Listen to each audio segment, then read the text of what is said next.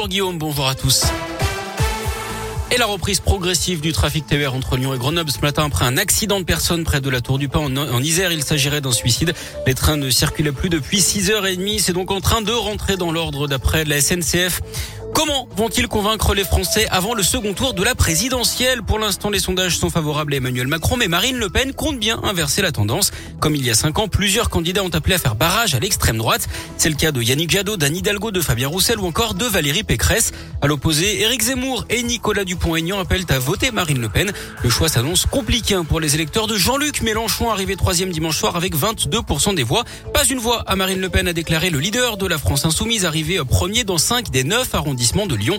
De la voter pour Emmanuel Macron, rien n'est moins sûr. Écoutez quelques-uns de ses électeurs rencontrés dans la rue Avez au micro de Radioscoop. J'hésite entre voter blanc et voter Macron. En 2017, euh, je trouvais que le barrage était très relatif. Vous voyez déjà assez peu la différence entre les deux. Je la vois encore moins après 5 ans. Donc, euh, c'est une question encore ouverte. Je sais pas, je me suis pas encore posé la question. Peut-être sur le barrage, peut-être pas. Est-ce que ça vaut le coup euh? Ça dépendra peut-être du débat que je regarderai. Si il y a encore deux trois trucs à sauver, autant faire barrage moi, je vais pas aller voter au second tour. Je me suis posé la question il y a déjà un moment parce que je me doutais que ce serait le scénario qui allait arriver. Je vais pas aller voter du coup. Je sais que soit je vote pas, soit je vote Macron parce que l'autre euh, c'est pas possible. Mais en même temps, on sait qui est Macron quoi. Hein. Il y a quand même une bonne droite avec lui. Là, on va recommencer soit encore pire ou pareil quoi. Donc c'est un peu la problématique du jour. Et à noter que le traditionnel débat de l'entre-deux tours aura lieu le mercredi 20 avril à 21h. Ce sera retransmis en direct à la télévision.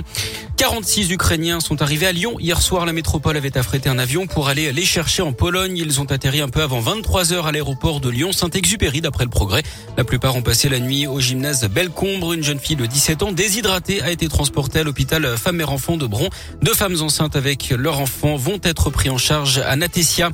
Il y aura un deuxième procès pour le meurtre de la postière de l'Ain. Le parquet a décidé de faire appel. Le 4 avril dernier, Mamadou Diallo avait été acquitté au bénéfice du doute. Il était accusé d'avoir tué Catherine Burgot dont le corps avait été retrouvé avec 28 coups de couteau dans son agence postale de Montréal-Lacluse. C'était en 2008. Le procès en appel devrait se tenir l'an prochain. Le sport, le foot et la qualification des Françaises pour le prochain mondial. Elles ont battu la Slovénie 1-0 sur un but de la Lyonnaise Cascarino. En Ligue des Champions, le Real Madrid s'est lui qualifié pour les demi-finales grâce encore une fois à Karim Benzema. Les Espagnols ont sorti de Chelsea malgré leur défaite 3-2. Hier, ils avaient gagné 3-1 à l'aller. Ça passe également pour Villarreal contre le Bayern après le match nul un partout entre les deux équipes hier. À suivre ce soir la fin de ces quarts de finale avec Liverpool, Benfica et Atlético Madrid face à Manchester City. Et puis en basket, euh, retenez la victoire de Lasvel dans le derby hier en championnat. Les qui sont allés s'imposer 91 à 82 sur le parquet de Rouen.